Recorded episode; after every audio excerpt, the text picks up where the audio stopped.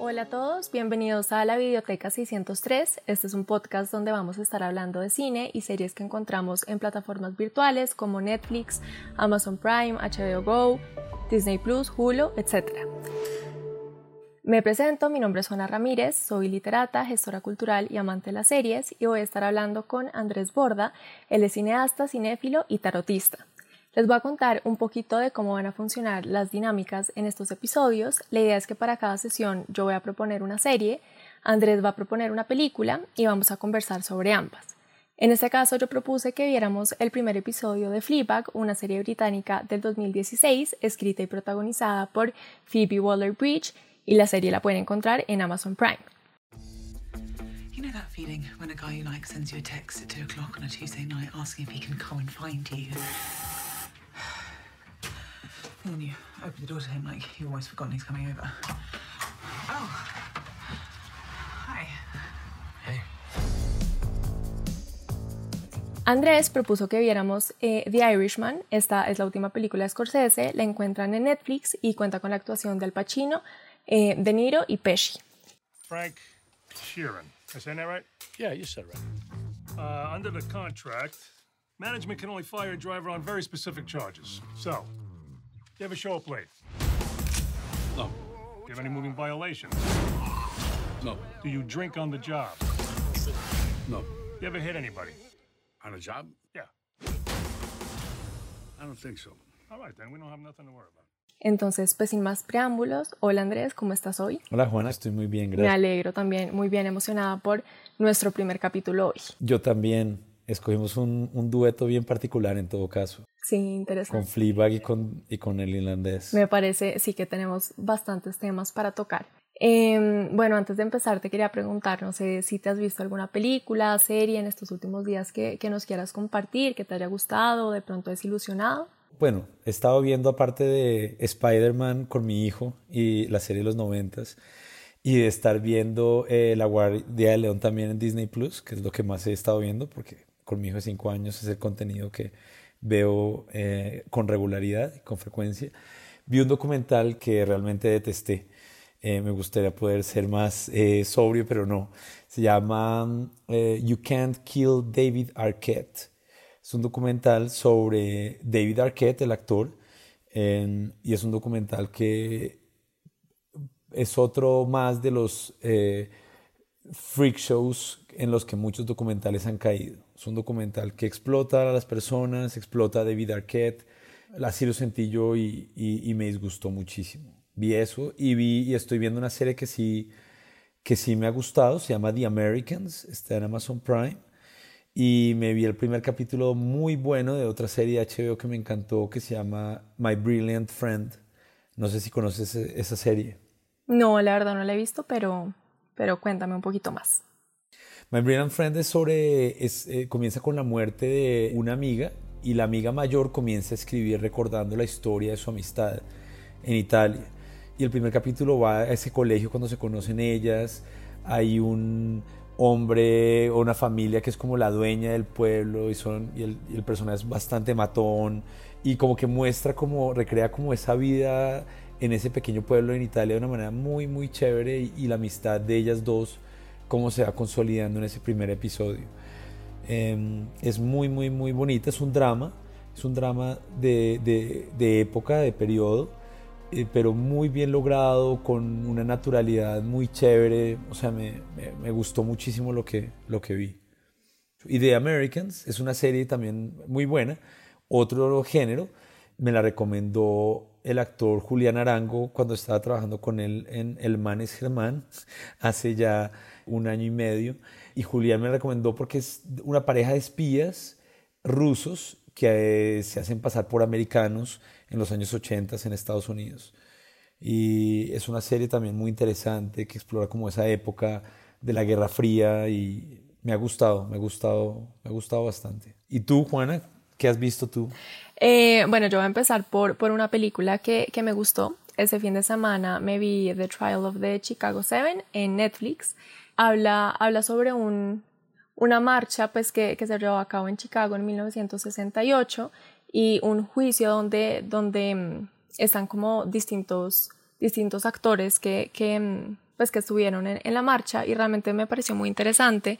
Creo que, que nos hace cuestionarnos sobre, sobre temas de, mm, no sé, la violencia a la policía, que creo que es un tema que está muy vigente, sobre todo el año pasado, pues con las marchas, obviamente luego con, con la pandemia esto, esto se redujo, pero en Colombia, en Chile, creo que fue un tema que, mm, que dio bastante para hablar, entonces me parece interesante que, que esta película también toque este tema. Y por otra parte, la última serie que me vi de Netflix, Bridgerton, sí, sí me desilusionó bastante. o sea, creo que es una serie entretenida para ver y, y pasar el tiempo, pero yo creo que lo que más molestó fue, fue cómo trataron ciertos temas, sobre todo el feminismo y, y, el racismo. Yo creo que ya, si me pongo a hablar de lo que me molestó, nos, nos gastamos todo el podcast. Pero sí me parece que, que no sé, hay, hay, ciertos como temas históricos que uno un poco debe respetar y no me gustó como la serie se los pasó por encima. Entiendo las razones para hacerlo, pero al mismo tiempo eh, creo que hay bastante conflicto con, no sé, con lo que plantearon. Yo vi la película, yo vi la película y, y, tengo que ser sincero contigo, me decepcionó la película. ¿Sí? ¿Por qué? Digamos que yo le tenía mucha fe porque es escrita y, por Aaron Sorkin, que es un gran guionista. Es un guionista muy, muy hábil en, en las interacciones y los diálogos y la construcción de los personajes. Él fue el guionista, por ejemplo, de, de Jobs, la película sobre Steve Jobs. Él fue el guionista de The Social Network, que es muy buena. Eh, fue guionista de varias series muy buenas como Newsroom y The West Wing. Él como director a mí no me gustó tanto en Molly's Game, que fue su película, ópera, su primera película como director. Es una película sobre el mundo de las apuestas y es una película como que, ok, está bien, es interesante, pero no es una gran película. Son mejores las otras películas que él ha escrito. Y The, y the Trial of the Chicago Seven me pareció una película demasiado tendenciosa me pareció una película sin muchos matices sobre los blancos. No, no había matices en los personajes. Los personajes eran, uno ya sabía desde el comienzo quiénes eran los buenos y por quién uno tenía que, que digamos que, quién quería uno que ganara, quién, quién era la persona con la que uno se conectaba y los malos que eran eh, vilificados. Y yo siento que en tiempos como estos, eh, justamente como es una película tan relevante temáticamente hablando, me parece que explorar los grises es más interesante. A mí me parece que es lo que nos hace falta. Eh, yo oí una entrevista de, con Sorkin sobre la película y él decía que había dos bandos y uno tenía que saber claramente en qué bando estaba. Eso lo decía Sorkin. Y yo, yo, yo siento que el trabajo de alguien como artista o como cineasta, como contador de historias, tiene que ser, yo pensaría, eh, más complejo que eso. Debería estar mirando más los matices y menos eh, alimentar la polarización que existe hoy, hoy mundialmente. No sé tú qué opinas. Eh, pues entiendo, pero realmente yo siento que sí, hay algunos personajes, no todos claramente, pero que sí tienen como sus grises. En este momento se me olvida el nombre del personaje, pero el actuado por, por Eddie Redmayne, me parece que sí tiene como su punto en el que uno dice, no, es el más, eh, no sé, como el más no sabría qué, palabra poner, pero digamos el que ha cometido menos errores, por decirlo de alguna manera. Y, y, después tenemos esta escena donde muestran que realmente casi que todo comenzó por él y, y porque tuvo como un momento de calentura que no, no supo controlar y creo que también es, es, no sé, como que eso sí, sí es interesante entender cómo no, no siempre la, como la, la, primera imagen que tenemos del personaje va a ser la final. Y yo creo que el abogado, ay, yo soy terrible con los nombres, pero el abogado como que, que defiende a los malos, por decirlo de cierta forma, tampoco me parece tan, tan negro. O sea, creo que también se evalúa un poco los grises desde el principio en esa primera escena cuando lo están contratando. Se nota que él, él duda un poco defender, defender este lado. Sí, pero, pero lo que, o sea, digamos que lo que yo sentí es como Incluso en esas ambigüedades, son ambigüedades, desde mi punto de vista, fueron muy postizas. El personaje de Gordon Lewitt, que es el abogado que tú mencionas, esa ambigüedad moral del personaje nunca tiene mucha profundidad.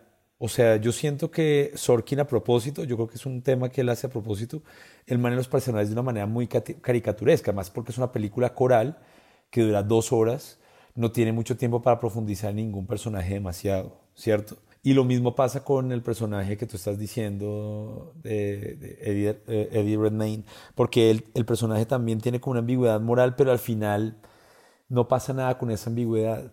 Eh, pero bueno, eso nos da para otro podcast, porque es una película que de todas maneras es escrita por un director muy interesante, un guionista muy interesante, y es una película que sin duda alguna de todas maneras sí vale la pena, la pena ver, más allá de si le guste o no a uno, y que sí, como tú dices, yo estoy de acuerdo, toca unos temas muy relevantes para nosotros hoy en día. Así es. Pero, pero bueno, sí, enfocándonos un poco en, en, en nuestra película de hoy. No sé si quieras comenzar hablando sobre The Irishman. Claro que sí. Eh, bueno, eh, Juana, para nuestros oyentes, quiero contarles que Juana, nosotros eh, hablábamos de, de, de, nuestro formato del podcast y quedamos en que Juana iba a proponer una serie que ella quisiera ver y yo le iba a proponer la contrapartida de esa serie. La serie que ella propuso es una serie estupenda que se llama Fleabag de 2016, tiene dos temporadas. Y digamos que cuando ella la propuso, la primera película que a mí se me vino a la mente y que hubiera sido una película espectacular para generar un muy buen diálogo, hubiera sido Annie Hall de Woody Allen. Eh, se me ocurrió por el género, que es comedia, se me ocurrió porque ambos personajes están como en un dilema romántico de alguna manera y porque ambos personajes rompen la famosa cuarta pared, que es donde en el personaje de la protagonista de Fleabag está todo el tiempo hablando con, con la audiencia. Como Annie Hall no la encontré en ninguna plataforma, pensé en otra película que es una comedia de los años 80 que se llama Ferris Bueller Day Off, que es muy divertida y que estaba en plataformas, pero que ya tampoco está rebusqué y rebusqué, eh, dejé a Juana en vilo mucho tiempo mientras pensaba una película que, que sentía pudiera serle un contrapunto interesante y llegué a El Inlandés, porque es un contrapunto con Fleabag, creo que hablaremos más adelante de eso, pero, pero bueno, quería dar esa explicación como para explicar por qué vamos a hablar de eh, obras en, en, al parecer tan, tan, tan distintas. Eh, el Inlandés es, como decía Juana, eh, la última película de ficción de, de Martin Scorsese. Martin Scorsese acaba de sacar una serie en Netflix, una serie documental, creo. Es una serie, una película. Pero bueno, es una película de crimen, es una película de gangsters, como dicen eh, tradicionalmente. Es una película biográfica, eh, escrita por un guionista llamado Steven Sailian, eh, basada en el libro de Charles Brandt, I Heard You Paint Houses. He escuchado que pintas casas. Es una película larga, es una película de tres horas y media. Yo la esperaba con mucha ansiedad cuando salió.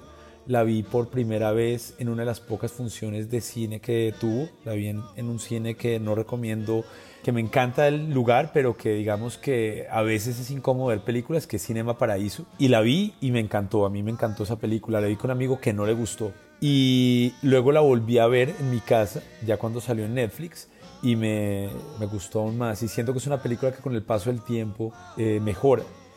Eh, muchas personas sintieron que era una película muy lenta, muy larga y que quizás no, no estaba a la altura de otras películas de Scorsese sobre gangsters como Goodfellas, Buenos Muchachos, eh, que también busqué y tampoco encontré para nuestro, para nuestro podcast. Y mm, eso es un llamado además a las plataformas para que por favor pongan más películas clásicas porque el catálogo es muy dispar. Y, hacen falta, hacen falta. Las películas clásicas son, son muy chéveres y son el alimento a través del cual surgen películas o series estilo Fleabag. O como Casino, Scorsese, o como otras películas de gangsters que quizás son más para una audiencia más sofisticadas o mejor logradas. A mí me encantó The Irishman, me encantó. No sé tú qué pensaste, Juana. Eh, bueno, yo, yo voy a ser muy honesta, a mí no me gustó. Eh, la vi por primera vez cuando salió, eh, la vi en Netflix y, y, no me gustó. Me pareció muy larga, me aburrí y la volví a ver ahorita y pues tampoco. pues ya entraré un poco más en detalle, la verdad tengo que aceptar que la última parte de la película, los últimos 30, 40 minutos sí me gustó bastante y creo que ya me puse a pensar y entendí el por qué, pero pero tengo que ser honesta y creo que esas tres horas anteriores eh, me las casi que podría haber ahorrado, pero realmente no ahorrado, pero esas tres horas podrían haberse acortado a hora y media y habría sido una mucho mejor película desde mi punto de vista. Cuéntame por qué te parecieron esas primeras tres horas. ¿Qué es, tú, pues, digamos que reflexionando, qué es lo que no te enganchó en esas primeras tres horas? Listo. Eh, pues primero yo creo que mi acercamiento a The Irishman lo veo desde dos puntos de vista. Obviamente, eh, creo que es imposible verla y no, no darse cuenta que es una obra de arte, o sea, las tomas, la actuación, eh, la cinematografía y, y, la música, la música sí me encantó, eh, es, es, impecable. Pero personalmente... La música es de, la, perdón interrumpirte, la música es de Robbie Robertson, que es el líder de un, un, grupo de música que se llama The Band, era un líder de, The Band, y The Band era eh, uno de los grupos favoritos de Martin Scorsese. Eh, él hizo un documental sobre The Band llamado El último vals, que es espectacular. Perdona interrumpirte. No, no, me encanta, no sabía eso, entonces buenísimo el dato. Pero bueno, sí, todos estos aspectos, digamos, técnicos, pues me encantaron. Pero personalmente yo creo que lo que más me conecta al cine y, y en general el arte es es la historia y la construcción de los personajes y a mí ni la historia ni los personajes me lograron enganchar. O sea, realmente lo que más me gustó del, final, me adelanto un poquito, es que por fin logré ver como las vulnerabilidades de los personajes en todos los sentí humanos. De resto, cada vez que se veían como amenazados, eh, y no amenazados pues eh, a la manera violenta, pero no sé, en el ego, como en, en, su, en su personaje creado, eh, su solución era matar, entonces ya, pues se quitaba y no podían como evaluar ellos mismos cómo podían crecer o de crecer dentro, dentro de esta amenaza. Siento que al final, desde el momento en el que Frank sabe que, que Jimmy Hoffa pues que, que, van a matar a Jimmy Hoffa y después sabe que él mismo lo tiene que hacer, ya empieza a saber las vulnerabilidades de Frank.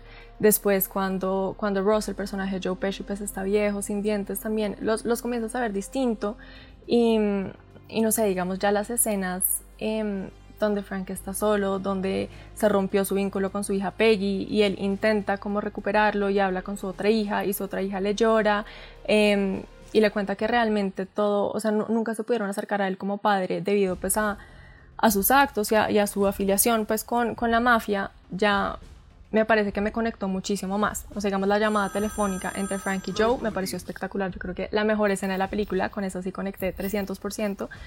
Y entiendo que para llegar a este punto tuvimos que pasar esas tres horas eh, para poder hablar sobre, sí, sobre la familia, sobre un poco el sentido de la vida, eh, sobre la lealtad, pues tuvimos como que, que, que, construirla, pero me parece que tres horas fue demasiado. O sea, en hora y media se podría haber hecho lo mismo y tener una, sí, una, una obra magistral de dos horas y no de tres y media, donde personalmente pues, pues me aburrí bastante.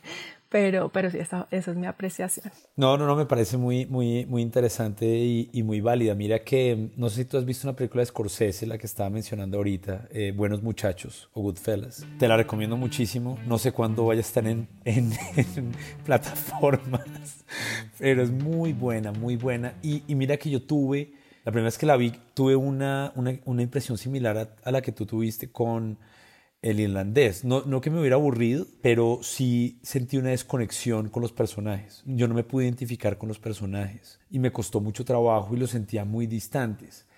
Poco a poco con el tiempo yo volví a esa película, eh, quizás era la fascinación del, del estilo narrativo de Scorsese, no sé qué fue, pero es una película que he visto fácilmente unas 20, 25 veces. Yo siento que Scorsese, él, él, tiene una frase, tengo aquí un libro de él con entrevistas de él, y Scorsese tiene una frase muy interesante sobre la violencia. Él dice que la violencia, que él tiene una fascinación con la violencia y que la, la violencia para él y para nosotros, él dice como un, una, un, él lo habla de una manera genérica, como nosotros tenemos una relación con la eh, violencia ambigua. Por un lado la juzgamos y la repelemos, y por otro lado nos sentimos, digamos que atraídos eh, por la violencia. Y yo creo que el irlandés, el tiene un, un, aproximamiento a la violencia muy distinta a la que tiene películas como Buenos Muchachos. No es una película que, que exacerbe la violencia. En Buenos Muchachos hay momentos en donde de, de extrema violencia, súper estilizados, que, que son eh, aterradores por lo bien filmados que son, es una, son momentos impresionantes y al mismo tiempo lo violentos que son. Eh, en esta película no pasa eso, en esta película es un tema más de la nostalgia, más también como de arrepentimiento. Por ejemplo, eh, en el irlandés una cosa que, que yo siempre sentí es, es, esos congelados cuando llegan a un personaje, se congela la cámara y dice este personaje es este y murió asesinado por tres balazos en tal año. Que de nuevo es como un, una manera de matar la violencia de entrada. Es como, como aquí no hay glamorización de la violencia, todas estas personas van a morir en el olvido, van a quedar en el olvido, son personas que no van a ser eh, ni glamorizadas, ni románticas, ni va a vamos a verlas de una manera romántica. eh, ni romantizada, perdón, eso no es una palabra, romantizada, son las cosas que me gustaría cortar, pero dejémoslo acá. Em, pero, pero digamos que esa visión de, la, de, la, de, de Scorsese en esta película tiene pues mucho que ver con, con el personaje que nos está contando la historia, ¿no? que, es, que es este hombre mayor, este, este hombre que está recordando su vida y que la manera como Scorsese filma esas primeras horas es desde el punto de vista ese, de, de, de, un hombre viejo. Y siento que sí hay mucho arrepentimiento en esas memorias, mucho arrepentimiento y quizás por eso se, se siente esa, esa lentitud. Pero me, me, digamos que me conecto contigo cuando tú dices que no te conectaste con los personajes eh, durante ese tiempo porque, porque yo he sentido lo mismo en otras películas de, de Scorsese. Siento que tiene que ver con el tema de la violencia, o sea, siento que él, el aproximamiento, la manera como él quiere seducir a la audiencia, no es a través de las vulnerabilidades de los personajes.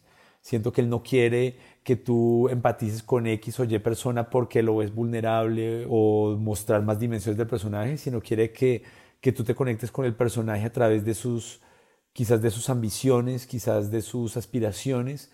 Y por ahí creo que por eso es, es que de pronto no es tan fácil conectar con, con la historia. ¿Tú qué sentiste con los efectos especiales de la película?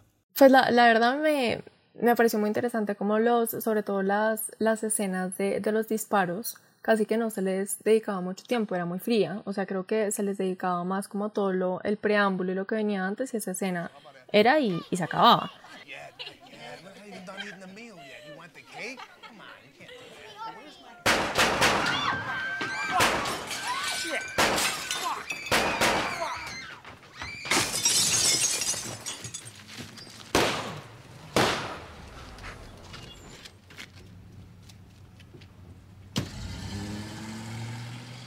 Eh, y también me gustó mucho que incluso muchas de las escenas violentas no las mostraban.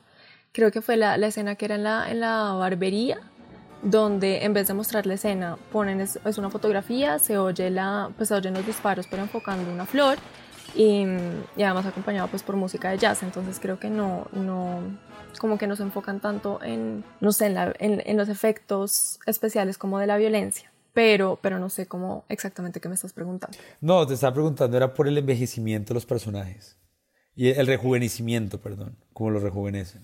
La verdad me, me, me distrajo un poco, o sea, me pareció interesante la propuesta, pero a veces ni, ni lo notaba tanto, o sea, igual los veía un poco viejos a todos. Y, y algo que, que pensé que era lo único que me había molestado y después leyendo un poco me di cuenta que no, eran los ojos de De Niro, o sea, como que eso, esos como lentes que, que los ponía el, el, ojo claro, pero que además se veía como gris, a veces azul, a veces verde, a veces como púrpura, no sé, ne, no me gustó, como que me desconcentraba un poco viendo sus ojos y, y no, no tanto en la película, entonces la verdad esos efectos especiales personalmente no, no me mataron, no sé a ti. No, a mí también me distrajeron bastante, me parece que, que, que al final no, no funcionan del todo y afectan un poco la, la experiencia de la película yo quizás me pregunto, y, es que finalmente un actor sí hace un papel, o sea, el, el, quien interpreta la película es otro de los elementos que a uno lo atraen por un personaje o lo conectan con un personaje.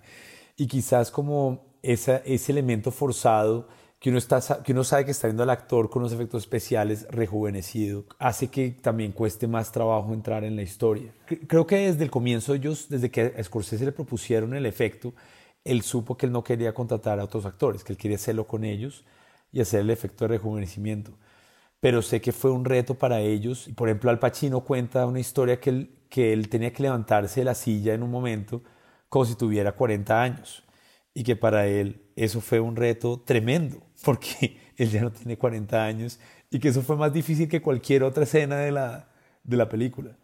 Entonces quizás eso sí le quita un poco de fuerza porque uno está consciente de eso en vez de estar concentrado en, en la historia, que es realmente lo que importa. Sí. O sea, el momento de elegir darle peso a qué, pues realmente, pues si tú tienes al Pacino, a De Niro y a Pesci, pues digamos que es un poco perderlos si, si vas a tomar escenas de la película con otros actores y no aprovecharlos a ellos. Entonces entiendo pues como la, la decisión de Scorsese, pero sí creo que a fin de cuentas no, no, no tuvo el efecto tan positivo que él de pronto esperaba. Sobre todo al comienzo de la película, ¿no? Sí. Totalmente. Bueno, Juana, si quieres, hablemos entonces ahora de, de Fleabag. Luego hablamos más de, de The Irishman, pero cuéntanos de Fleabag. The only thing harder than having to tell your super high powered, perfect, anorexic, rich super sister that you've run out of money is having to ask her to bail you out. Bueno, Fleabag yo no me, la, no me la había visto y pues tampoco me la he visto, solamente me vi el piloto, pero siempre me había llamado la atención, me la habían recomendado mucho por, por su humor es una película que está inspirada en una obra teatral, en un monólogo escrito por, por la protagonista, por Phoebe Waller-Bridge. Eh, ella lo actuó por primera vez en el 2013 y en el 2016 salió la primera temporada. La segunda salió en el 2019 y, y pues con esto concluyó la serie. Es, es una serie británica que se desarrolla en Londres y, y cuenta la historia de, de este personaje digamos, Fleabag, o no sé, ella, ella realmente nunca tiene nombre, entonces me, me, referiría a ella como Fleabag. Y la verdad me pareció, me pareció genial. Creo que no sabría qué otra palabra ponerle, me encantó cómo está, cómo está escrita, cómo está dirigida, cómo está actuada. Yo no conocía a, a, pues a Phoebe afuera de este proyecto y me pareció realmente un espectáculo puede no tener a Al Pacino, Pesci y, y, De Niro, pero pues la serie también cuenta con la actuación de Olivia Colman y realmente me parece que es un muy buen reparto. Y no sé, bueno, cuenta la historia de, de, de Fleabag, un poco encontrándose a ella misma, ella acaba de sufrir un, una tragedia. Bueno, realmente desde el primer episodio yo no sé si la tragedia a la que tanto se refiere es la muerte de la madre o la muerte de la mejor amiga. Creo que eso lo veré más adelante o tú Andrés me, me lo puedes aclarar que, que has visto más. Mejor dicho, me encantó la serie porque como dije, lo que a mí más me conecta es, es la historia, pero sobre todo los personajes. Y creo que esta serie es 100% enfocada en, en, un personaje, en, en, la construcción y deconstrucción de ella sobre sí misma.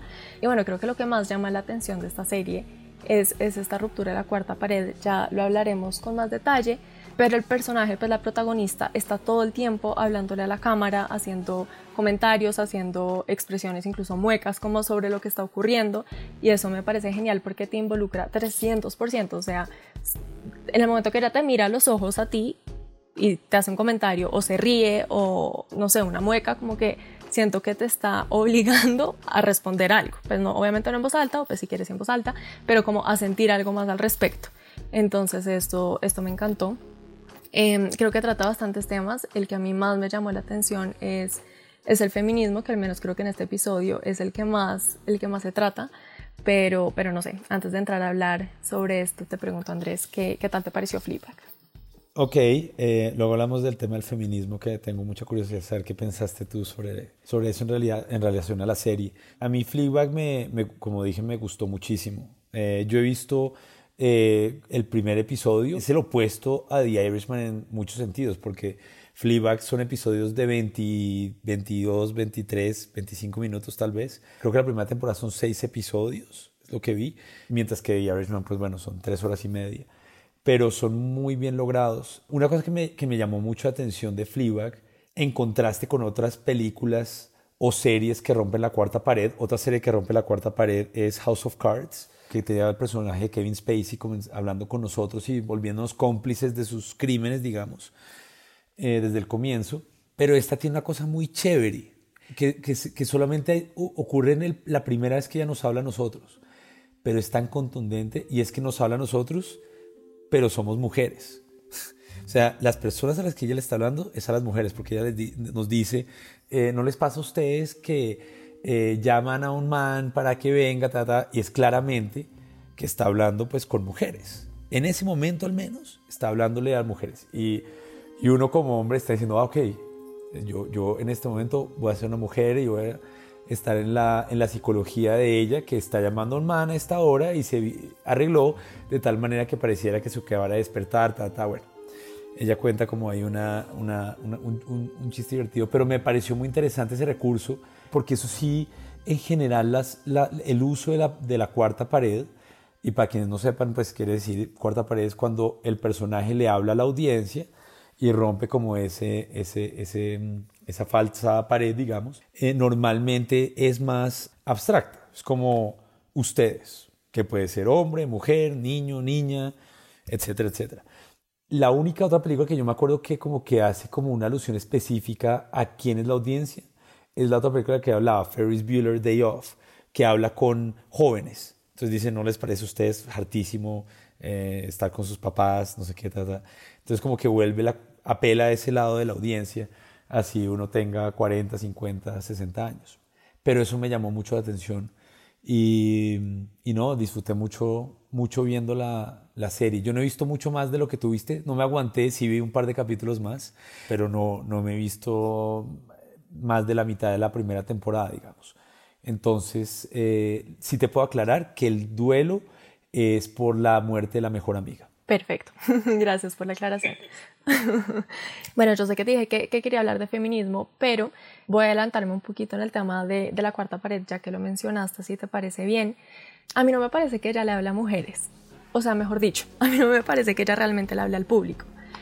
A mí me parece que ella se habla a sí misma, o sea, yo siento que ella cada vez que mira la cámara es como si estuviera mirando un espejo, o sea, digamos contrario a The Irishman, eh, donde yo sentí que me estaban contando la historia y además lo sentí porque desde la primera toma pues como que tú caminas por el pasillo y después te sientan frente, frente a Frank y te empiezan a narrar la historia. Entonces yo me sentí como corpórea y que me estaban contando la historia tal cual. Entonces ahí sí era como el espectador. En cambio en Fleabag lo que yo sentía cada vez que ella me hablaba, pues la verdad a la cámara, era que realmente se hablaba a sí misma. Eh, entonces no me sentía que me estuvieran contando la historia, sino que yo estaba como entrando a la psique de, de Fleabag. Y no sé, digamos, también lo sentí cuando ella narraba eventos que nosotros estábamos viendo. Entonces, como que al principio era como, pero no entiendo cómo, porque me lo está contando, si igual lo estoy viendo. Pero yo creo que era más que contarlo, porque nosotros lo estamos viendo, es como entiendan cómo yo lo estoy viendo, lo que yo estoy sintiendo. Y también siento que esas como muecas que ella le hace a la cámara cuando conoce eh, a este tipo en el bus o abajo, cuando le dice como te voy a tratar como una filthy bitch, ella es como, ay, qué bien. Y después es como, no, era un chiste, es como, ah, es, siento que esas, esas miradas no, no sentí que era mí, sino sentí que era a ella misma, son como sus pensamientos, o sea, yo sentí que esa cuarta pared en Fleabag es entrar es en la mente de ella, más que me esté hablando a mí como público.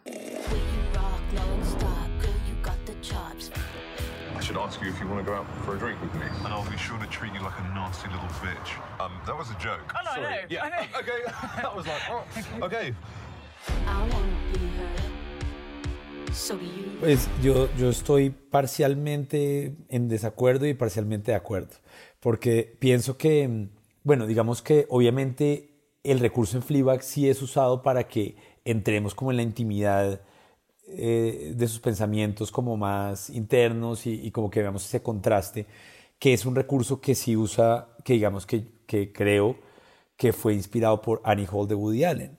No sé si has visto Annie Hall. Eh, En Annie Hall, que ojalá las plataformas la pongan porque es buenísima, es un hito en la, en la historia de la, del, del, cine de comedia romántico y de, de cine de comedia.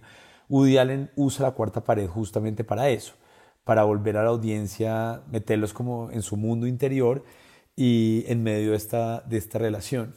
Pero digamos que surge otra pregunta muy interesante ahora que hablas de The Irishman, es ¿a quién le está contando el protagonista de The Irishman su historia? Porque esa cámara subjetiva que va y se sienta eh, con él y, y, que además al final se queda como, como mirándolo a través de, de una puerta que queda un poco abierta, y hay un tema con las puertas en The Irishman en todo caso también. Hay muchas puertas que quedan entreabiertas y miran, la cámara se queda afuera mirando. Hay una escena en particular entre Hoffa y, y, y el personaje de, de, de, Niro que están compartiendo como una habitación eh, de hotel y cuando se despiden y se van a, se va a dormir eh, De Niro, la puerta queda entreabierta, dejando como entrever lo que está, queda entreabierta la puerta que son todas simbologías de Scorsese para hablar de algo. No me atrevería a decir sobre qué, pero hay algo que le está diciendo con eso, sobre la amistad de ellos, de esos dos personajes. Y a mí sí me quedó esa intriga de a quién le está contando eh, la historia. Es una buena pregunta. ¿A quién le cuenta la historia el personaje cuando se rompe la cuarta pared? ¿Tú, a quién cre ¿tú crees que, que el, personaje de Niro nos está hablando a nosotros como a una audiencia abstracta o es alguien en particular? ¿Por qué crees que se usa ese recurso en The Irishman? Pues, a ver, lo que yo pienso, eh, y, y, también te respondo lo que yo pienso sobre la puerta, eh, es que yo creo que De Niro no le está hablando pues a alguien en particular, bueno, pues Frank, sino a sí mismo. Pues un poco como a su soledad. Y ahí te contesto lo que yo creo que es lo que está al otro lado de la puerta mirándolos y es la soledad. Yo creo que, que cuando Hoffa lo deja entreabierto en el hotel, un poco sí es como para, para que lo cuide, pero, pero al mismo tiempo yo creo que es como ese miedo a quedarse solo y yo creo que cuando, cuando Frank le pide pues a la enfermera que, que deje la puerta entreabierta, es un poco sí como en, pues, en memoria de su amigo, pero también creo que es ese miedo a quedarse solo, de pronto esa puerta entreabierta como que significa que, que habrá algo más afuera. Y yo creo que él realmente, yo no me imagino que haya una persona enfrente de él en el, en el ancianato a quien está hablando, pero yo creo que él sentado solo habla en su mente, pero le, le habla contándole como su historia de vida pues a sí mismo, como eh, yo creo que ahí es, es cuando yo eh, hablo que Scorsese habla sobre el sentido de la vida en la película y cómo él reevalúa todo lo que vivió y lo que, digamos, como lo que ganó y lo que perdió por su estilo de vida. Entonces yo no sé, yo lo creo así, que un poco se habla a sí mismo y a, y a la soledad, como evaluando su vida, pero, pero esa, es, esa es mi opinión. Pero hay otro momento en donde se rompe la cuarta pared dentro de los flashbacks, que es cuando el personaje de Joe Pesci le dice a él que su siguiente trabajo es matar a su amigo Jamie Hoffa. Y en ese momento se rompe la cuarta pared con De Niro simplemente mirando la cámara. De Niro de repente mira la cámara y vuelve a mirar a, a Pesci y luego vuelve a mirar la cámara como diciéndonos qué me están pidiendo, qué me están pidiendo. Y, y, a mí ese momento me, a mí me, digamos que es que como Scorsese es tan peculiar con los detalles eh, y con la simbología de las imágenes, él es muy específico en eso. Como ese es el único momento, aparte de la gran narración que está como lleva, conduciéndonos en la historia, en donde se rompe la cuarta pared, a mí me pareció muy, muy elocuente no me, tampoco sabría interpretarlo realmente. Me parece interesante tu interpretación de que, de que, la, de que finalmente quien es la soledad quien está como observándolos a ellos. Sí, eh, yo, ahora que lo dices, entonces yo no sé si me lo imaginé, yo pues percibí dos escenas donde, donde De Niro mira la cámara, una es esa que además conté y es seis veces que mira la cámara y para mí yo lo sentía como una mirada como de auxilio, como, como tú dices, como qué está pasando, como así. Y para mí ese es como el punto de quiebre, como hasta acá un poco todo venía bien porque yo he construido acá mis, mis amistades y mis lealtades en este mundo, pero ahora le doy lealtad a dos y tengo que elegir y crisis, básicamente. Entonces creo que, que sí, ahí es como el punto de quiebre donde yo creo que, que de ahí en adelante disfruté mucho la película, pero también porque de ahí en adelante es cuando el personaje comienza a sentir como esta soledad. Entonces, no sé, pues hablando de eso de pronto es, es por esto. Pero también, yo no sé entonces si me lo inventé, creo que tendría que repasar esa escena. Pero según yo, De Niro también mira la cámara en un momento que está como en este diner con... Soy terrible para los hombres, los nombres, pero... ¿El personaje de Harvey Keitel? No, uno que, que dice como que son dos, dos personajes con el mismo nombre, dice como no es este, sino el otro, el que es bueno para los negocios, que le pide, ¿sí es él? Ese, sí, sí, sí, ya sé. No, no, no es Harvey Keitel, pero ya me acuerdo cuál es. Ok, ahí me pareció que él miró a la cámara en un momento cuando dice como, que él dice, no, estoy un poquito preocupado. Dice como cuando dicen que están un poquito preocupados, es que están muy preocupados. Ahí tuve la impresión de que miró a la, a la cámara, pero no sé si de pronto me lo inventé entonces. no, de pronto sí, y yo no lo noté. Eh, pero, ¿sabes que Hay una cosa muy interesante lo que acabas de decir, que el hecho de que él mire a Joe Pesci en ese momento y además que tú lo conectas de una manera que, que me parece muy chévere porque me parece muy acertado con un cambio de paradigma, ¿no? Como él ha forjado su mundo de amistades, de lealtades y de repente se lo están volteando. Hay todo, durante toda la película, un subtexto que es el pasado de, de Frank en la guerra. Él estuvo en la, en la Segunda Guerra Mundial y hay un episodio específico donde cuentan cómo él básicamente se volvió un, un asesino porque le pidieron cometer un crimen. Y yo creo que, que eso tiene mucho que ver con, el, con lo que tú estás hablando del cambio de paradigma. Como qué pasa con una persona que, a la que ha sido educada de una manera, con unos principios, y en medio de situaciones extremas le cambian las reglas. Y él todo el tiempo está hablando de obedecer, ¿no? Él es una persona que está obedeciendo todo el tiempo. Eh, en la guerra le pidieron hacer eso y él lo hizo. Luego él se vuelve un, un, asesino a sueldo y él lo hace y él le van pidiendo cosas y él las ejecuta.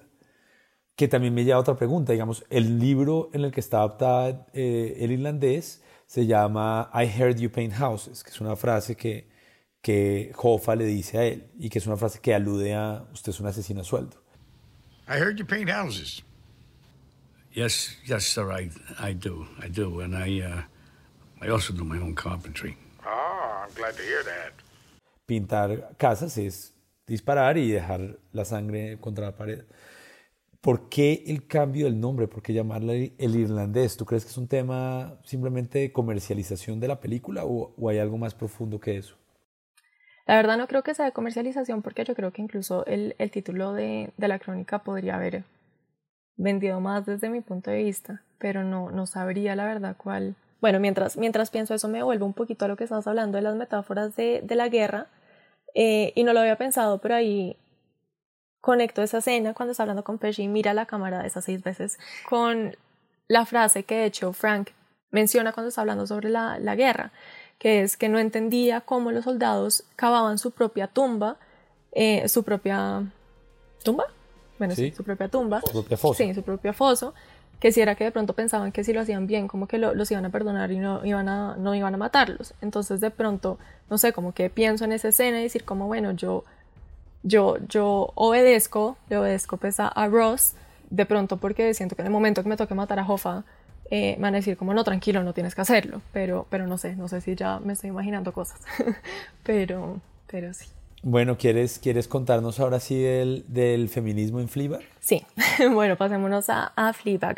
Bueno, yo creo que yo empecé a, a pensar en, en el feminismo ahí, en ese piloto, cuando ella está en el bus y coge, pues tiene el periódico en las manos y hacen un poquito como de zoom eh, y se muestra que hay un, hay un artículo que eh, dice Has the word feminism become dirty? Que es como la palabra feminismo se ha vuelto sucia, pero sucia más como el sentido de, de obscena. Eh, y yo creo que yo, yo vi eso y, y lo tomé un poco como, como una clave de lectura para el episodio. Obviamente no es que sea lo único que hable feminismo, sino pues nada que ver. Pero pues ella después va a, con la hermana a una como conferencia de feminismo y le, le hacen una pregunta, como la oradora dice como, ¿quiénes de acá eh, sacrificarían cinco años de su vida por tener el cuerpo ideal? Y ella y la hermana son las únicas que levantan la mano eh, y como que se avergüenzan y dicen como no somos malas feministas. Y después ella cuando, cuando tiene como su, su crisis en medio de la borrachera, acordándose de su amiga, con quien de hecho en un momento cantan como una canción sobre ser mujeres modernas y sobre eh, el aborto y fumar y, y sí, como ser, digamos que mujeres liberadas, por, por ponerlo en alguna palabra. Ella después va donde el papá y como que colapsa y le dice como yo soy una persona, soy egoísta, soy apatética, soy cínica, soy depravada y al final dice y ni siquiera me puedo llamar a mí misma feminista y yo creo que ese ni siquiera fue como no sé, fue lo que a, a mí me hizo como entender un poco la lectura del feminismo en ese episodio y lo, pues mejor dicho, lo, lo voy a explicar como de, dos maneras para, entender un poquito más. Bueno, pues las mujeres siempre históricamente han tenido como que cumplir con este, este deber, digamos, de, ser perfectas, de cumplir con, cierto estereotipo, entre eso tener eh, pues un hombre, una pareja, sea marido, novio, que funcione la relación, y sí, como cumplir con, con un ideal de mujer, que Fleabag claramente no lo cumple. Yo creo que en este pues mundo moderno de mujeres modernas pues vivimos como tranquilas con crear nuestro propio camino y no cumplir con ese mundo ideal, también porque lo hemos entendido y nos hemos alimentado pues de- del feminismo. Entonces creo que por un lado está esta Fleabag que dice como mi vida no está co- como no, no encaja con los ideales de esa mujer ideal, pero está bien porque está el feminismo y yo me estoy yo estoy como por este camino.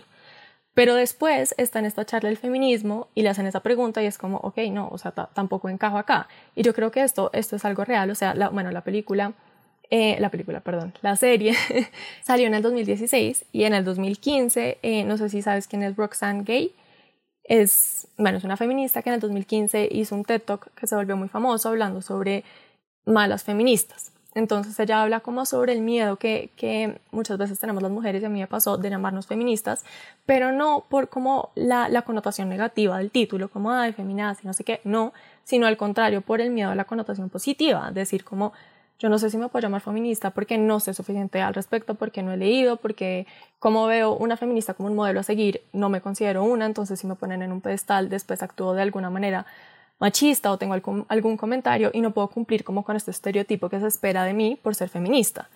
Eh, entonces yo creo que esto es un poco lo que le pasa a Fleabag, ella no, no se ubica como en este mundo ideal, entonces dice, no importa, está el feminismo, está mujer liberada, acá es donde estoy yo, pero realmente tampoco encajo acá porque no soy lo suficientemente feminista para decir que no quiero el cuerpo ideal. Entonces creo que eh, en este episodio está este personaje intentando entender quién es ella como mujer, qué significa ser mujer, qué significa ser feminista eh, y también qué es la feminidad. Finalmente también para mí fue muy importante esa escena al final donde ella, ella se roba este, no sé cómo llamarlo, como esculturita que tenía la... Ese pisa papeles. Sí, sí, este, este piso de papeles que es una mujer desnuda, pues sin brazos y piernas, y que la, la madrastra, Olivia Colman, le dice, esto, esto habla sobre cómo las mujeres somos guerreras sutiles, no tenemos que usar la fuerza física, pero logramos lo que queremos por medio de la feminidad innata. Eh, y ella dice como, ¿qué es esto? Mostrar las tetas. A mí hoy me negaron en el banco darme, darme em, el préstamo por, por mostrar las tetas. Esto ya no sirve. Entonces siento que ella va en el taxi con, con, esta figura robada y se quita la chaqueta y además pues está en brasier porque le tuvo que volver el saco robado a su hermana. Y, y, siento que ella mira como esta figura y se mira ella misma y no sé, en mi cabeza como que ella está, lo que te digo, intentando entender qué, qué significa ser mujer, cómo encaja en el mundo siendo feminista o no feminista y qué diablos es la feminidad, o sea, cómo ella va a... a y, y, también qué es ser femenina, porque bueno, ya esto es otro tema, pero siento que, que Fleabag también habla mucho sobre los roles de género y ella se presenta un poco como un personaje, digamos, masculino basados en, en los estereotipos masculinos y femeninos. Entonces, no sé, esto es como mi, mi primer acercación, acercamiento a la, al feminismo en Fleabag. Wow. Eh, no, está, está muy chévere tu reflexión. Digamos que, que yo yo, yo, yo, lo miré desde un lado que no era solo, o sea, como no exclusivamente desde el feminismo, o sea, yo lo miré como, yo, yo entendía a ese personaje Fliba como una mujer eh, enfrentándose a los retos de una mujer en este tiempo, en esta época, en la Londres del 2016, que, que digamos que tiene otras presiones. El nombre del personaje tú dices que es Fleabag, ¿no? Pero ella digamos que tiene una cosa que a mí me encantó y es que ella no tiene el más mínimo tapujo consigo misma ni con ningún otro personaje. O sea, todos los personajes, básicamente se cagan todos los personajes y se caga en sí misma todo el tiempo. Y eso, eso es muy refrescante porque, porque digamos que yo, hablando, volviendo a los Chicago, a los siete de Chicago, yo siento que muchas de las narrativas últimamente han caído en esa tendencia a volverse prácticamente propaganda política de ideologías. Yo siento. Y Fleabag y el irlandés, ambas, ambas obras, digamos que te, le guste a uno o no, digamos que cumplen una cosa que a mí, para mí es importante y es que no, no son banderas de ninguna ideología. Y Fleabag no es bandera de ninguna ideología. Y eso es lo que es chévere. Es, Fleabag se muestra como una exploración de unos temas más que como un, una sentencia sobre unos temas. No va a decir Fleabag es que así debemos ser las mujeres o así deben ser las relaciones entre hombres y mujeres hoy en día. No, no, no entra a catalogar nada, sino simplemente dice, vamos a, voy a ser sincera con ustedes, o como tú dices, conmigo misma, y en esa sinceridad vamos a explorar estos temas que cualquier mujer y también hombre, porque nosotros los hombres también estamos en ese proceso, eh, enfrentamos día a día en, nuestra sociedad. Entonces, eh, sí, sí, o sea, estoy, me pareció una apreciación muy chévere la, la, tuya, más que viste un montón de, símbolos que yo, yo sí me perdí, por ejemplo el del pisapapeles y el, de, el del periódico tampoco. Está, está chévere, está, está muy chévere lo que dices. Me gusta. Sí. Sí, bueno, también aclaro, como tú dices, cuando yo hablo que, que veo mucho feminismo ahí, no veo la serie como abanderada del feminismo, sino como que evalúa, pues como si habla sobre que es una mujer navegando este mundo y este mundo actualmente también, yo creo que tiene como título grande el feminismo seamos o no seamos, como que es algo que construyéndonos a nosotras como mujeres va a estar ahí. Y, y sí, lo veo más como por ese lado. Eh, te voy a hacer otra pregunta, ya que estamos hablando, de, estamos hablando un poco de los, de, de los personajes masculinos en Fleabag. ¿Cómo viste los personajes femeninos en The Irishman? Pues mi personaje favorito en The Irishman fue Peggy. no, realmente no por el personaje en sí, sino por lo que yo sentí que ella que ella representaba, o sea, como simbolizaba, que yo creo que es esa, como esta, esta mirada que juzga, y además hablo de mirada, ni siquiera personaje, porque realmente creo que muchas escenas lo que más muestran es literalmente sus ojos y cómo, cómo ella mira. Sobre todo, creo que las dos escenas que tengo como más marcadas es en el, en el bautismo de, de la hermana menor, que ella mira a todos estos hombres y, como que se siente, no se siente segura. Y después en esta, en esta noche de celebración a su padre, cuando ella pues tú ves que empieza como a desconfiar de las conversaciones y empieza a como a adivinar que algo le van a hacer a Jofa y esa mirada como que juzga a su padre, que juzga este mundo, me pareció me pareció interesante porque creo que es un poco como estos hints a lo largo de esas tres horas de la película que no me mataron, de que sí va a haber un pedazo, que es ese final, donde más que contar la historia va a haber como un, no sé, como un análisis, digamos, moral per se, por decir algo. Eh, entonces, no sé, creo que, que un poco ese, ese, fue el rol que yo vi en Peggy y también porque Joe, Joe la esposa de Hoffa, no, no, de pronto no estuviera tan presente a lo largo de la película, pero sentí que, que esa llamada, o sea, Frank tener que un poco darle la cara, así no le dé la cara, pero esa llamada yo creo que fue lo más duro por ahí que hizo en su vida, además de matar a Hoffa. También, o sea, siento que las mujeres representan un poco como el, no sé cómo ponerlo, pero como la moral, como Frank le tiene que responder a Peggy, le tiene que responder a Joe, como es a ellas a quien tiene que, que que un poco agachar la cabeza y sentirse mal por lo que hizo. No sé, no sé cómo lo viste. No, no, estoy, estoy, me, gusta mucho tu lectura. Digamos que yo sí leía más a Peggy, pues está obviamente la visión femenina porque es, están, digamos que, digamos que una de las líneas narrativas del, del, de la película, la película tiene varias capas, pero una de ellas es este viaje que hacen estos dos hombres con sus dos esposas a este matrimonio, ¿no? Y que en realidad termina siendo un viaje a cometer un asesinato, ¿no? Es interesante esa simbología. Pero digamos que los personajes femeninos juegan un papel muy... Es, de nuevo, es el tema de los detalles. Scorsese a veces es muy hábil para decir mucho con menos. Entonces dice, yo en vez de mostrar a estos personajes femeninos constantemente, voy a mostrarlos en momentos muy específicos con mucha contundencia y, de esa manera tendrán más elocuencia que si tienen mucha presencia en la pantalla, pero no suficiente elocuencia. Pero yo, digamos que desde mi, lectura como padre, además, mi, mi, lectura es, es, la visión de la hija o del hijo. Para mí ese papel también es importante, en este caso es una hija que está observando a su padre y está juzgando lo que, lo que su padre hace, porque su padre al final termina solo en esa vejez. Entonces yo sentí mucho, mucho ese peso, ese peso, esa mirada, como las decisiones que él, que él toma lo llevan al final a esa soledad en la que él termina en este lugar, en este como, como ancianato. Entonces sí, digamos que, que, también tuve una, una, una, lectura, digamos que parecía sobre Peggy. Es un personaje muy interesante. Sí.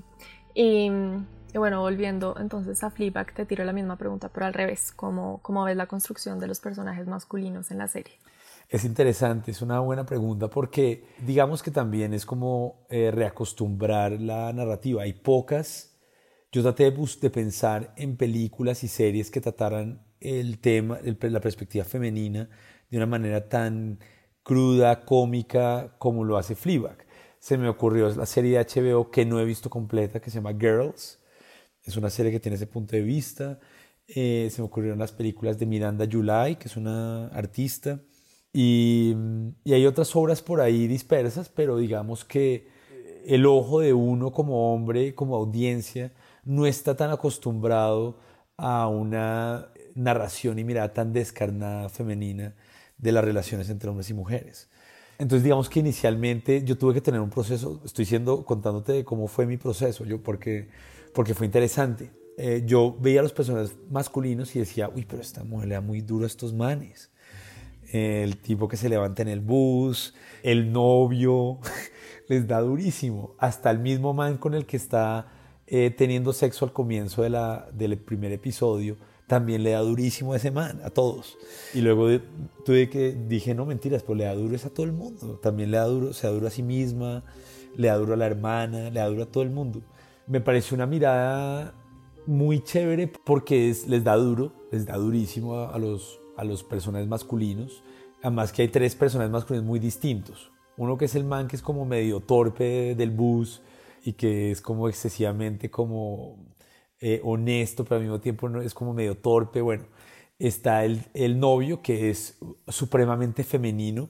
O sea, ellos juegan una cosa de rol ahí en, en, un momento y, él se asusta y él es súper delicado y juega como ese papel delicado. Y está el otro que es como el macho alfa, súper pinta, que se levanta cualquiera, pero también es un, es un personaje muy solitario y es un personaje como que también tiene como, como otros matices.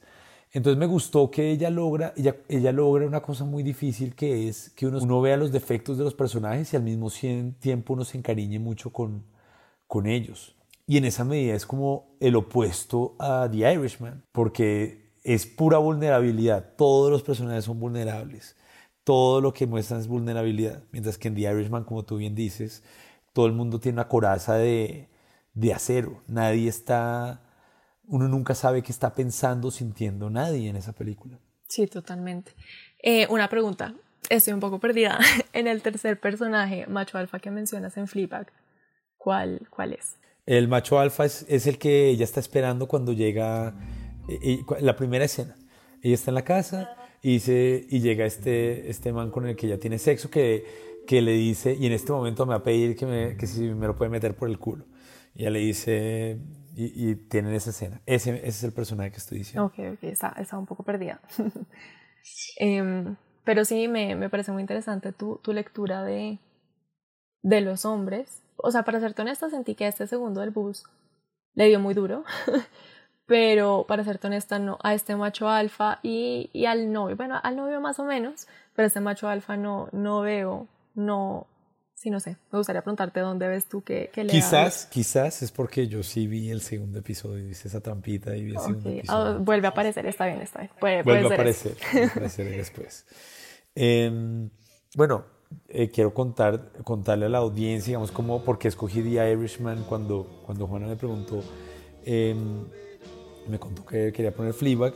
Eh, digamos que una de las razones, eh, hay, hay, tres razones, pero digamos que la razón principal no es una razón absolutamente circunstancial, que es que eh, Barack Obama en el 2019 escogió Fleabag y The Irishman y Parasite eh, como sus, lo mejor que había visto en el año.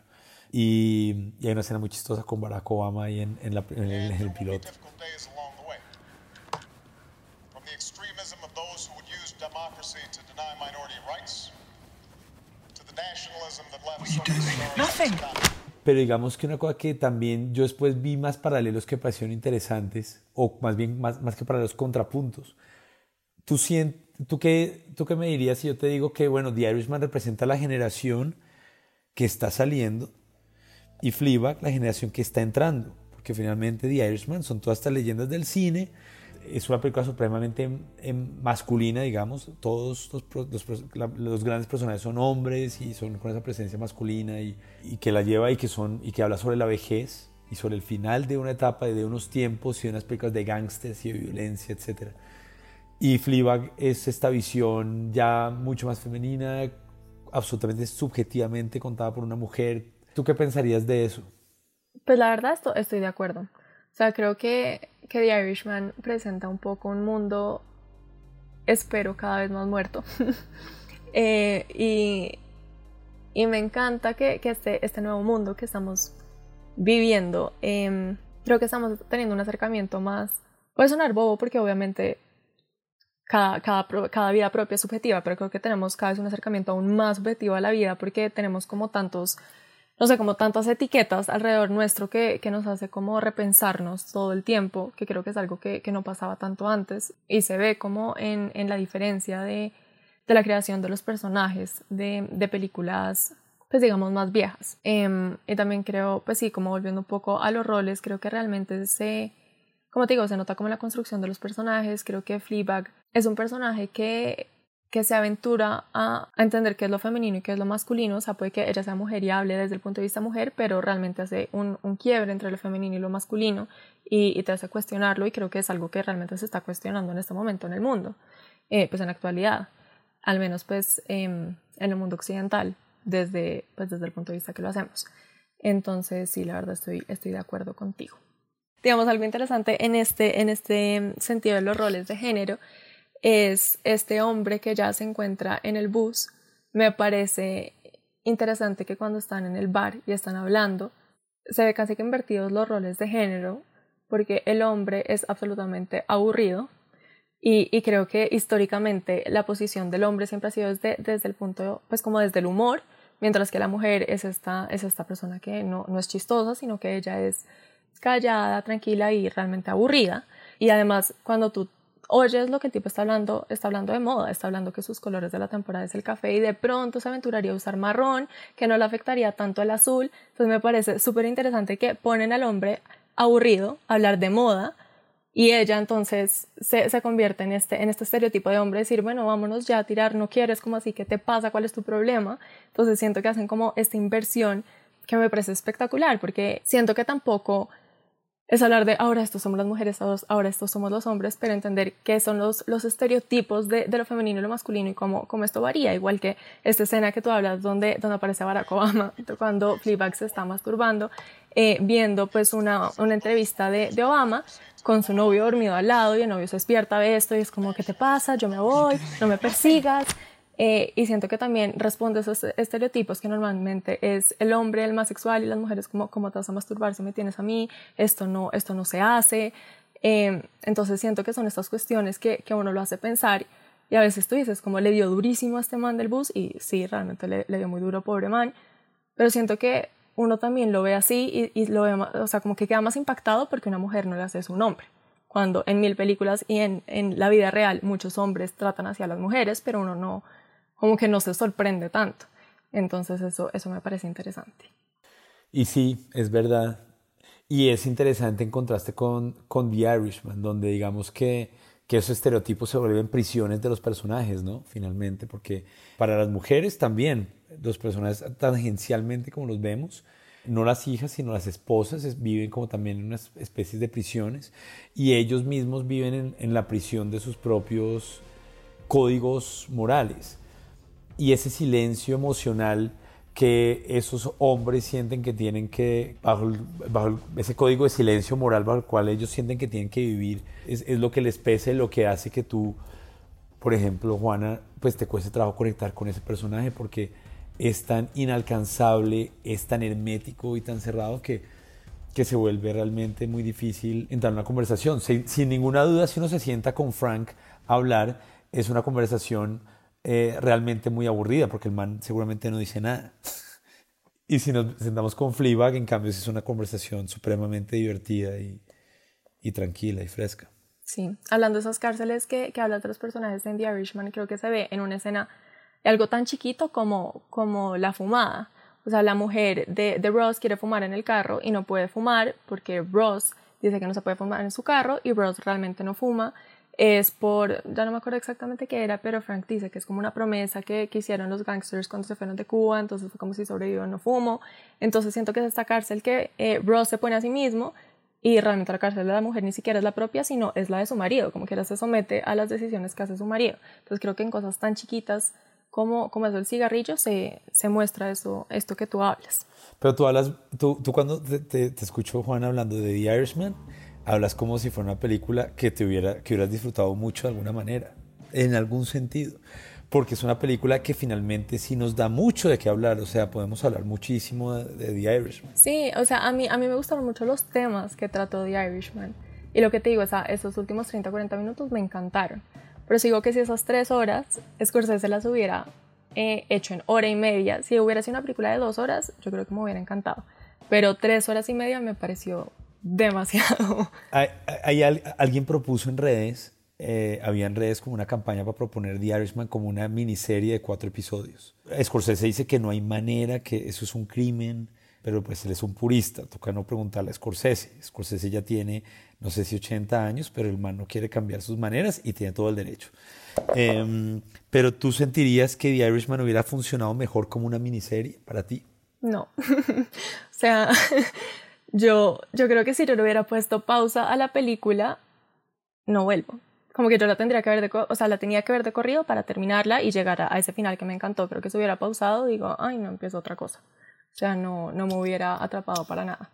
¿Tú la prefieres como película o serie? No, no, yo la amo como película, pero yo no soy... Pero digamos que una cosa que sí me gustaría como rescatar es, es como estamos tan bombardeados de contenido, de series, de películas hoy en día, que es un, que es un, es un gusto encontrarse con, con obras como Fleabag o The Irishman, que podemos discutir y que finalmente nos dejan eh, eh, ideas o, nos, o no, nos sirven como puntos de reflexión para transformar nuestras cotidianidades. Eso me parece que es un, un punto muy fuerte tanto de The Irishman como de Fleabag. Nos guste o no nos guste. Totalmente de acuerdo. Yo creo que lo, lo más importante que nos deja el arte es, es darnos para pensar y para hablar. O sea, eso, yo creo que esa es la razón para, para ver las películas y las series realmente.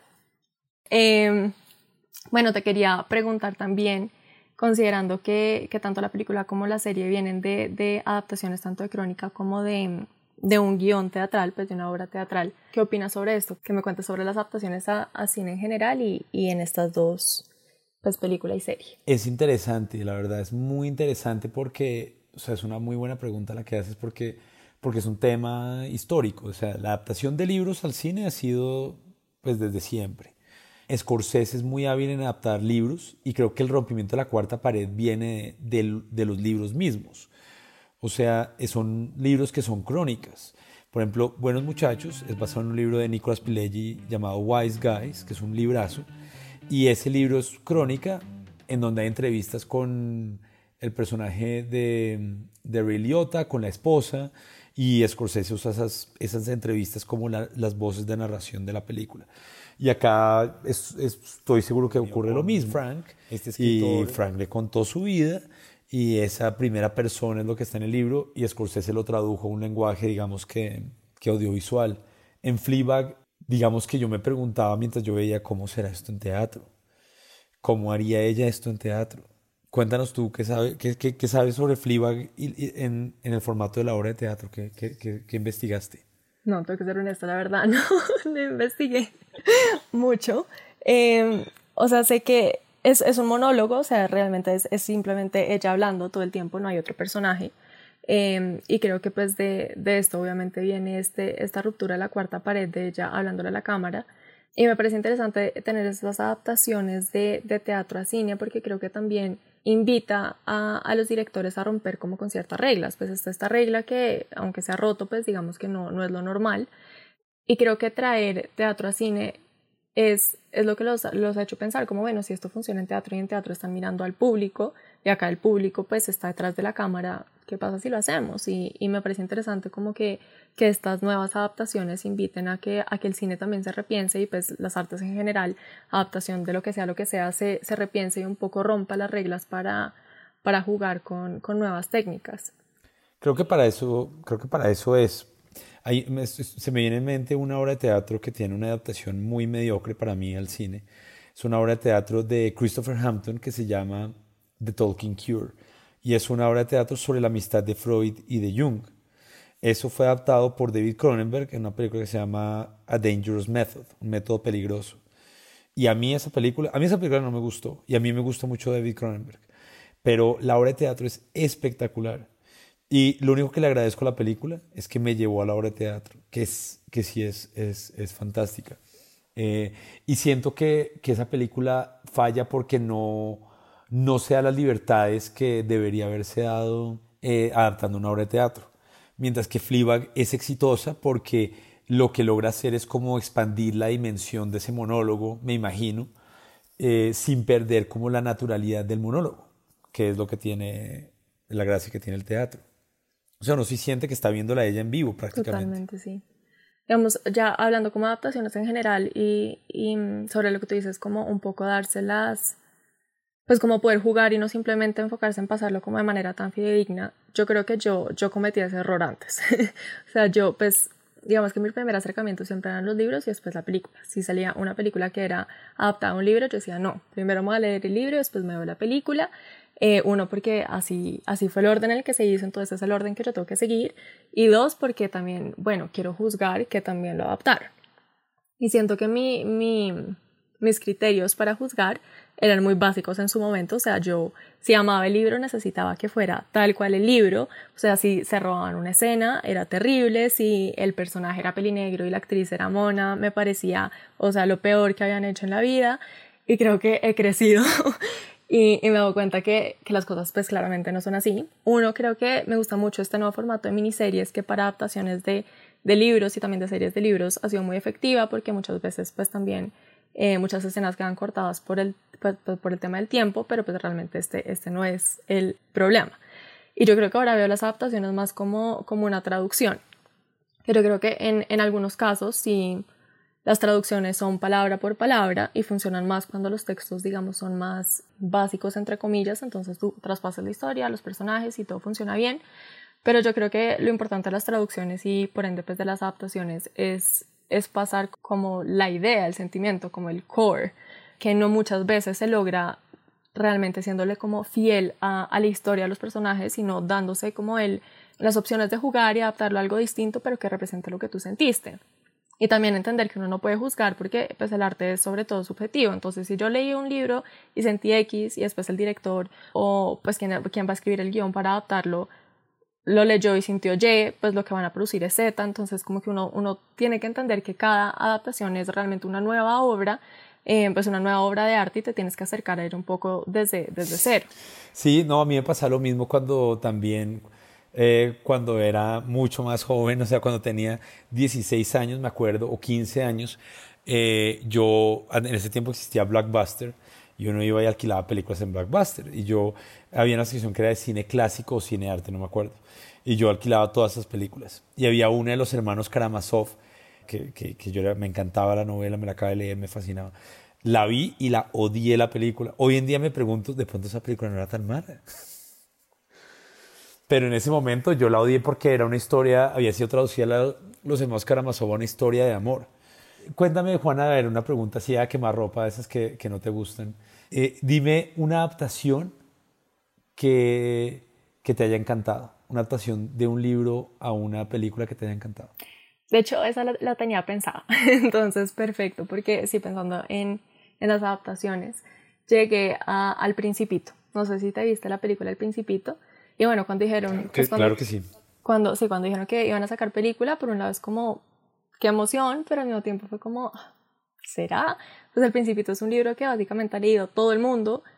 Y decía, si lo pasan tal cual el libro, pues como que cuál es el punto. Pues no sé, como que no, no le veía tanto sentido y me encantó la adaptación porque lo cambiaron muchísimo, o sea, no lo cambiaron, como el principito sigue estando ahí, como la historia del principito, pero metieron otra historia, metieron nuevos personajes, lo, lo pusieron en otra época, pues en la actualidad, y creo que realmente lo que, lo que se preocuparon es, como te dije, pasar como el sentimiento, la idea, como el core más que la historia en sí, y por eso me pareció que funcionó muy bien. No sé, no sé qué opinas del principito. Sí, a mí me encanta, me, encanta el libro y me encanta la película. Me parece muy chévere. ¿Estás hablando de la película de cuál de las versiones? La, la última, la del 2015. Entonces no la he visto. ¿No? Bueno, te la recomiendo con, con, tu hijo además. A ver. Voy a verla, voy a verla. Yo con mi hijo he visto la de los 80 creo que es de los 80 que es muy chévere y es bien particular. No, no la he visto, entonces la veré como tarea cada uno. Ve la otra. A mí una adaptación que me encantó y que sí es muy fidedigna al libro es, no sé si has visto la película Gone Girl. Sí. Esa, ese, ese, ese, libro escribió Gillian Flynn, que es una escritora que a mí me gusta muchísimo, y la adaptación, me, la película a mí me encantó también. No, no me he leído el libro, pero lo tengo en la lista por leer.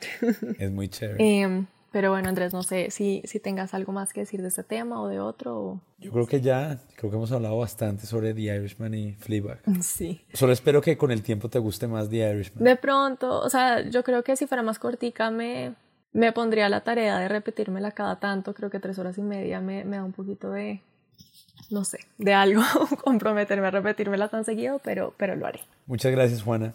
Fue muy chévere hablar contigo. A ti, Andrés, me encantó que pudiéramos hablar de tantos temas. Y pues espero con ansias el, el segundo episodio para seguir hablando y, y conectando ideas. Los esperamos a todos en Videoteca 603.